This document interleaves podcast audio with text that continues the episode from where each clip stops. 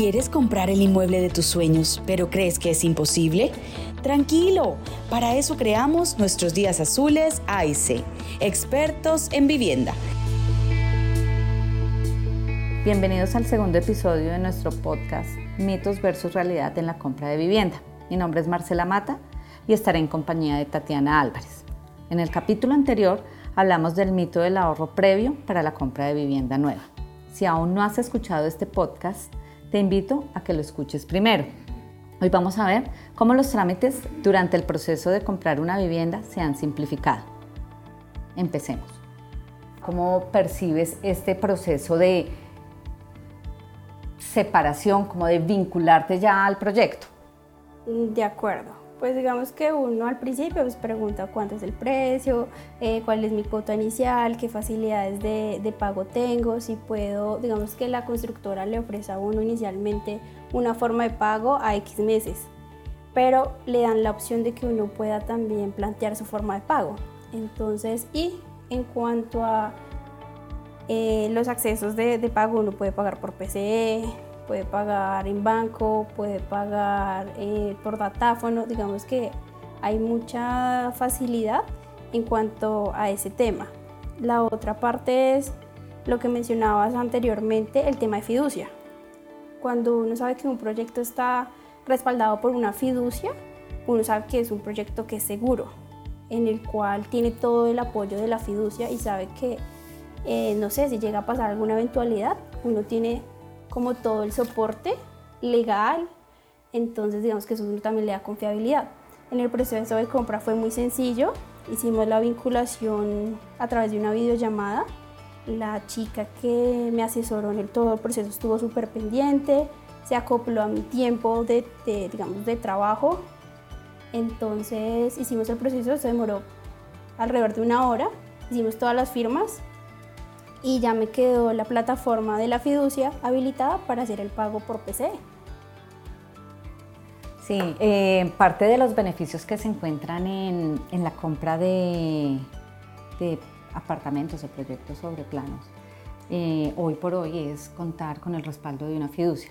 Efectivamente es un ente que se encarga como de vigilar estos dineros y solo los entrega o los desembolsa la constructora en el momento en el que se cumple con una serie, una serie de requisitos previamente acordados. Entonces sí, efectivamente eso da como un alivio para, para, para quien compra, en este caso tú, de saber que, esa, que ese dinero que estás invirtiendo está siendo cuidado y no se está, no se está utilizando para fines eh, distintos al propio proyecto. Eh, ese proceso con la fiducia ¿Cuánto tiempo te tomó? ¿Qué tanto documento tal vez tuviste que adjuntar? Si nos compartes un poco eh, sobre ese trámite. De acuerdo, Marce. Eh, bueno, en ese caso, con el proceso de la fiducia, fue súper sencillo, solamente se solicitaron tres documentos, el cual fue pues, la copia de la cédula, el certificado laboral y una constancia como un preaprobado por una entidad bancaria y ya, esos fueron los documentos que me solicitaron. El proceso en plataforma es como un formulario en el cual le solicitan a uno todos los datos personales, como pues, nombre, dirección, teléfono, eh, ingresos, em, si es una persona eh, políticamente expuesta o públicamente expuesta, unas preguntas como de seguridad y ya.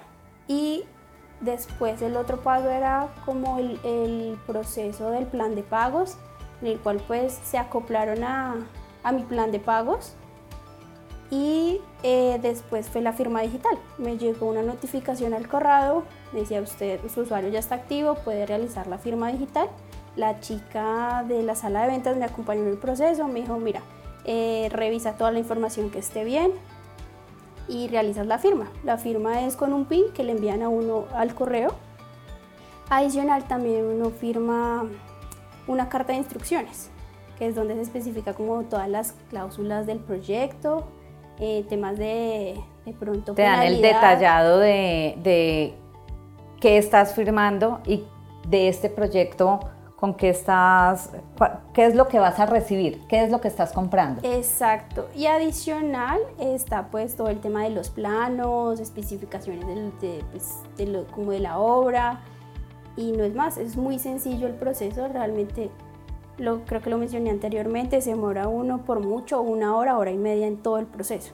Vale, y, y ya una vez arrancas, eh, empieza la fiducia a entregarte unos estados de cuenta de forma mensual que te permiten también tener control sobre, sobre lo que vas invirtiendo y, creo que ese pues también es un, pues es un beneficio, te permite estar muy cerca pues como de esa realidad financiera que, que estás llevando con tu apartamento. Sí, de hecho eh, mensualmente eh, la fiducia nos envía un informe de cómo vamos en cuanto a los pagos y por ejemplo, si uno llega a tener una eventualidad por temas de plataforma, porque puede haber algún error en la plataforma cuando uno hace pagos por PCE, es muy sencillo también el trámite con ellos, uno envía pues la notificación y ellos pues la llevan a uno muy amablemente. Además que, un ejemplo, si uno llega a tener una eventualidad y desea hacer como una, un cambio a ese, a ese plan de pagos inicial, también está con esa facilidad de que sí lo puede hacer. Digamos que no hay unas restricciones de que debe ser sí o sí. No, le dan a uno, digamos que muchas posibilidades y maneras para que uno siga cumpliendo con su cuota del apartamento. Hasta acá uno, digamos que podríamos eh, decir que has cubierto todo lo que tiene que ver con el pago de la cuota inicial. Ya que si hiciéramos un resumen diríamos eh, te, vinculas al proyecto después de contemplar la idea de, comprar un apartamento usado y te inclinas ya por uno sobre planos porque te da la facilidad de pagar en cuotas mensuales en un plazo eh, mediano que a ti te permite acomodar tus finanzas. Tomaste la opción de un 30-70. Sí, yo tomé la opción de un 30-70 e incluso también me dijeron, puedes tomar 2080, que es muy sonado eh, en la parte que es el leasing. Entonces, pues uno dice, bueno, ¿y qué es el leasing? ¿Cuál me sirve más? Digamos que ninguno es malo, ya depende qué se le ajuste más a uno.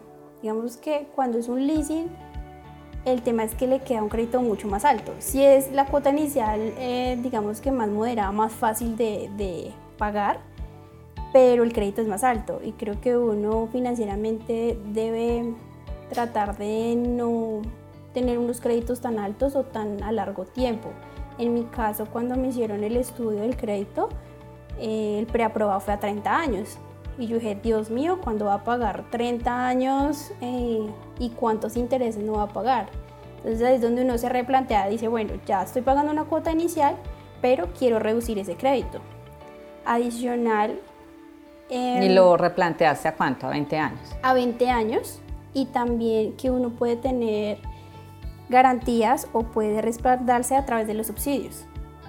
Entonces uno pues se pone a investigar qué subsidios hay para ciertos tipos de vivienda, qué montos me cubren, qué requisitos eh, necesitan para que yo pueda acceder a esos subsidios. Y hoy en día, digamos que con el tema de, de gobierno que está, ha generado la facilidad de, subsidios. O sea, antes uno no escuchaba que generaran subsidios o aprobaran subsidios, era como una lotería poder acceder a un subsidio. Y de hecho el proceso era súper tedioso, porque si uno se pone a investigar, era como algo así que tenía que mm, como registrarse en la página del hábitat y pasar por un proceso y le decían si sí o si no. Hoy en día incluso si uno va al banco, le dicen, bueno, yo voy a comprar un apartamento nuevo, ¿qué requisitos requiero? Entonces le dan un listado y le preguntan, eh, ¿usted desea eh, aplicar el subsidio? Y ya pues va en uno.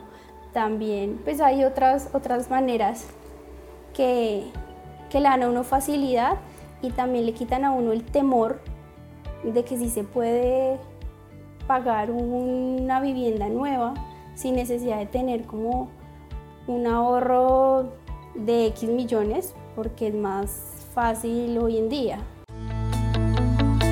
En el próximo episodio abordaremos el mito de obtener los beneficios del gobierno para la compra de vivienda. Descubre que comprar vivienda es más fácil de lo que pensabas con expertos en vivienda.